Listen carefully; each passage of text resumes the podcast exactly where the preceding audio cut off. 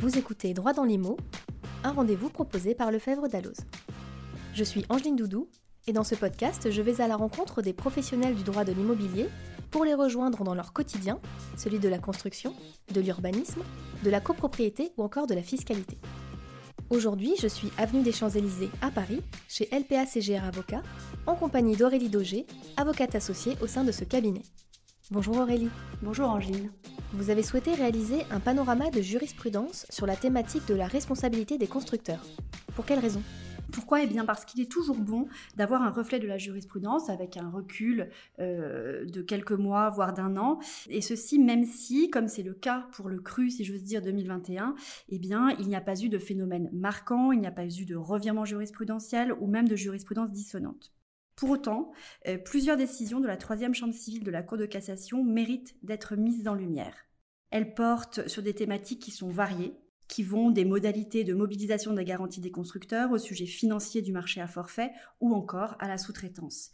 Et puis, la jurisprudence de cette année a également été l'occasion pour la Cour de cassation de rappeler plusieurs principes et de définir certaines notions au contour un peu flou que nous allons voir ensemble dans ce podcast. Vous venez d'évoquer plusieurs décisions de la troisième chambre de la Cour de cassation qui méritent notre attention. Pouvez-vous nous en dire plus? Bien sûr.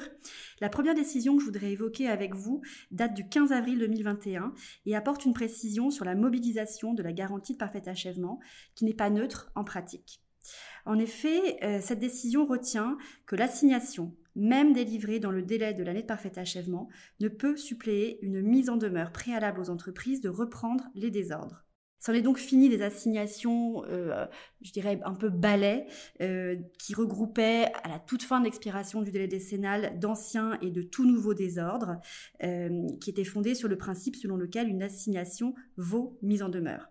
Alors en pratique, un an, c'est très court et le mieux est à partir de maintenant de dresser un rétro-planning précis de cette année de GPA pour correctement la gérer. Par ailleurs, deux autres arrêts appellent une vigilance particulière en matière, cette fois contractuelle. Tout d'abord, un arrêt du 21 janvier 2021 qui a rappelé que le contenu de la mission prime sur l'intitulé de celle-ci, de sorte que dans cette espèce, euh, il a été décidé qu'un assistant maître d'ouvrage, l'AMO, qui exerce dans les faits une mission de maîtrise d'œuvre, sera considéré comme un constructeur, débiteur de la responsabilité civile décennale et de l'assurance idoine.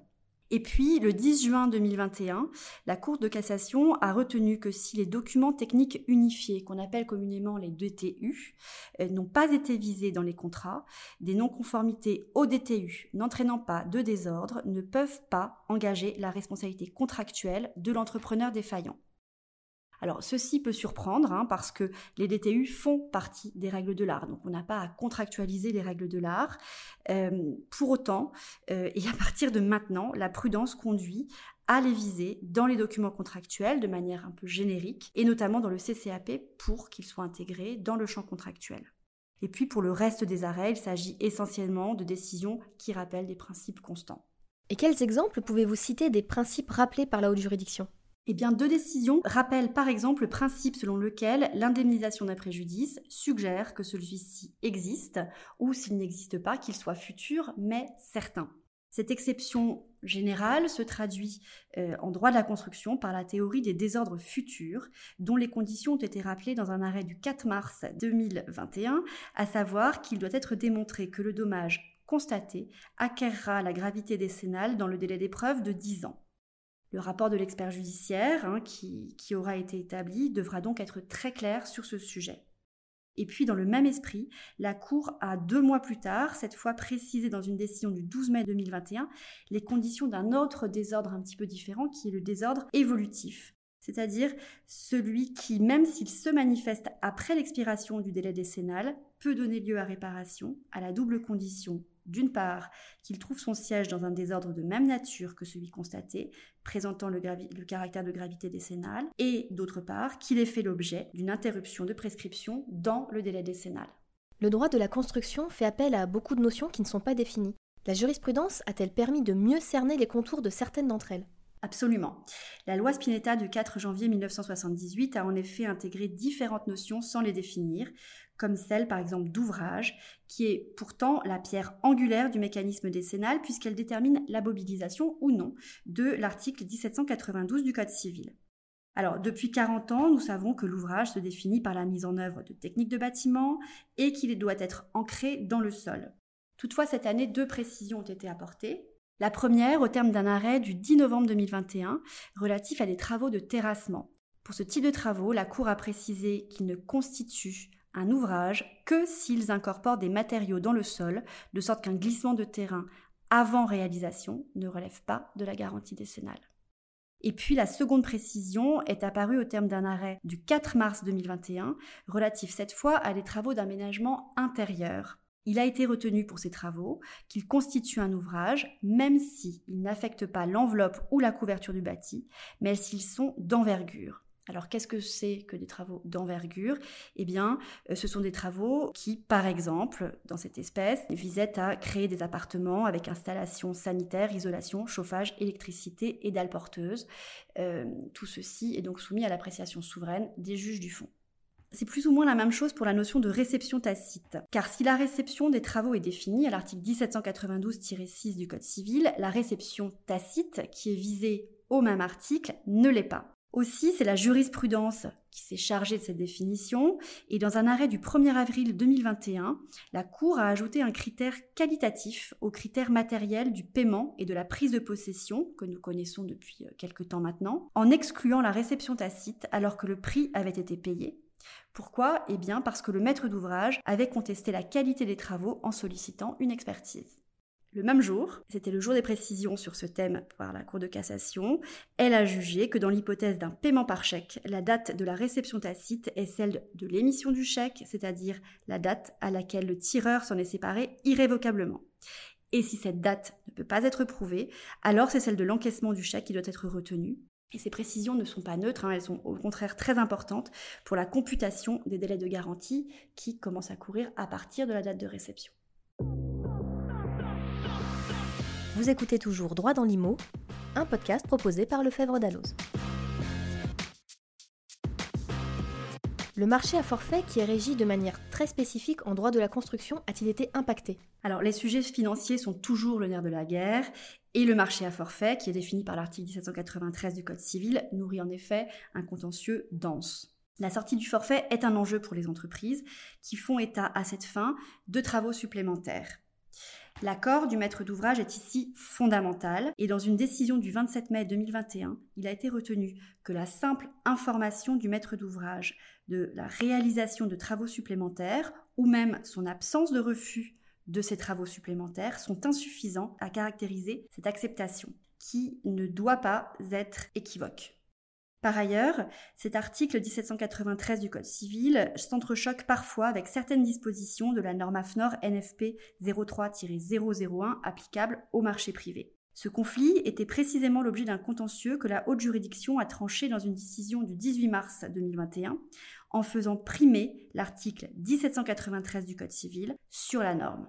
En deux mots, euh, cette décision a retenu que l'acceptation tacite du projet de décompte final par le maître d'ouvrage, selon le mécanisme de la norme, ne peut concerner que le montant des prestations entrées dans le champ contractuel, de sorte que des travaux supplémentaires non validés par le maître d'ouvrage ne peuvent pas être inclus dans cette acceptation tacite.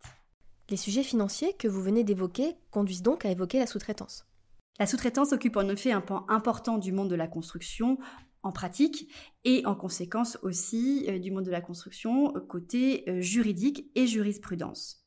Cette année, deux décisions peuvent être mises en lumière.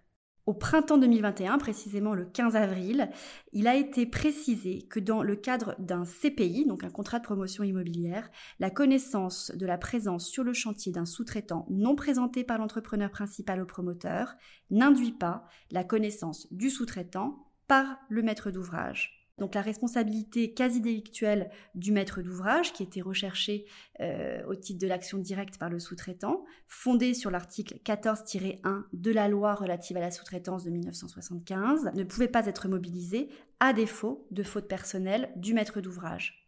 Et puis un peu plus tard euh, dans cette année, à l'automne 2021, précisément le 10 novembre, il a été retenu dans une autre décision que le sous-traitant qui n'use pas de la faculté ni de résiliation unilatérale de son contrat, qui lui est ouverte par l'article 3 de la loi de 1975, ni de la nullité du sous-traité, cette fois-ci c'est l'article 14 de la loi de 1975, doit exécuter son contrat. Ceci n'est pas surprenant puisque la résiliation et la nullité sont des sanctions exclusives de toutes autres en cas de manquement par l'entrepreneur principal aux obligations de cette loi. Droit de la construction rime avec assurance. Y a-t-il du nouveau de ce côté? Alors sur le sujet assurantiel, un arrêt de la première chambre civile, cette fois, on a beaucoup parlé de la troisième, mais cette fois-ci c'est la première chambre civile qui a rendu une décision intéressante le 30 juin 2021. Pourquoi intéressante? Eh bien parce qu'elle applique pour la première fois le dispositif introduit par la loi Macron numéro 2015-990 du 6 août 2015, qui impose aux notaires de faire figurer dans l'acte de vente dès lors qu'elle s'applique évidemment, les souscriptions des assurances obligatoires des articles L241-1 du Code des assurances qui est relatif à la responsabilité des constructeurs, à L242-1 du Code des assurances qui est relatif cette fois à l'assurance dommage-ouvrage. Alors, euh, cet arrêt a rappelé cette obligation, mais aussi et surtout les conséquences de son manquement qui sont que la responsabilité du notaire peut être engagée au titre, euh, et c'est cela qui est intéressant hein, dans l'arrêt, de la perte de chance liée au risque pris par l'acquéreur d'acheter un bien dépourvu de ses assurances. Pour le reste, une décision du 30 septembre 2021 rappelle la rigidité des dispositions du Code des assurances relatives à l'assurance dommage ouvrage. Pour mémoire, l'assureur de dommage ouvrage doit donner son retour sur sa position de garantie dans un délai de 60 jours à compter de la réception de la déclaration de sinistre. Et ce, cet arrêt du 30 septembre 2021 précise que ce délai est applicable même si l'assureur estime que les désordres sont identiques à ceux précédemment dénoncés. S'il ne respecte pas ce délai, l'assureur dommage ouvrage ne peut opposer la prescription biennale de l'article L114-1 du Code des assurances qui régit le délai d'action assureur-assuré, même si celle-ci était acquise à la date de la seconde déclaration. Et pour terminer, des évolutions législatives ou réglementaires sont-elles à noter? Oui, quelques-unes sont à noter en effet. Tout d'abord, une évolution réglementaire liée à la nouvelle codification du Code de la construction et de l'habitation qui est entrée en vigueur le 1er juillet 2021, suivant l'ordonnance numéro 20-71 du 29 janvier 2020. Il faut donc bien vérifier les tables de concordance des articles. Et puis tout au long de l'année 2021 se sont égrenés différents textes, décrets et arrêtés, notamment des arrêtés méthodes, relatifs à l'entrée en vigueur de la réglementation environnementale 2020, communément appelée RE 2020, de manière progressive selon les types d'actifs du 1er janvier 2022 pour le logement jusqu'au 1er janvier 2023. Alors cette nouvelle réglementation environnementale qui prend en compte l'impact du bâti sur son environnement, et ça c'est un véritable changement de paradigme hein, par rapport aux précédentes réglementations qui n'étaient entre guillemets que thermiques, c'est-à-dire centrées sur l'amélioration de l'isolation et la réduction des consommations. Euh, désormais il faut penser plus grand, plus macro, euh, il faut penser confort d'été et surtout décarbonation. Enfin, euh, il y a eu une, autre loi très importante du 22 août 2021, qui est la loi climat et résilience, qui s'inscrit dans la même dynamique hein, que la, euh, la RE 2020 et qui fait ponctuellement écho à cette nouvelle réglementation d'ailleurs, notamment par rapport à la gestion des déchets, qui est intégrée dans la RE 2020 au travers de l'analyse du cycle de vie du bâtiment.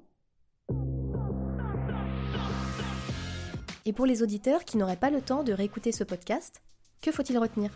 En synthèse, et parce qu'elles ont des résonances opérationnelles marquées, je pense que ce sont les deux décisions suivantes qui doivent être retenues et qui se distinguent.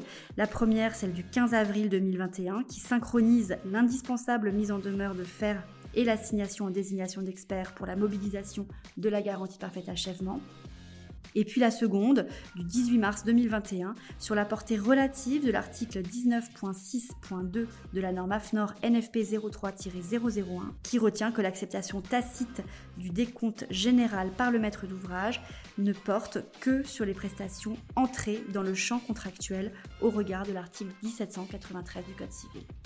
Merci beaucoup Aurélie de nous avoir reçus dans vos locaux. Merci à vous Angeline. Droit dans l'IMO, c'est fini pour aujourd'hui.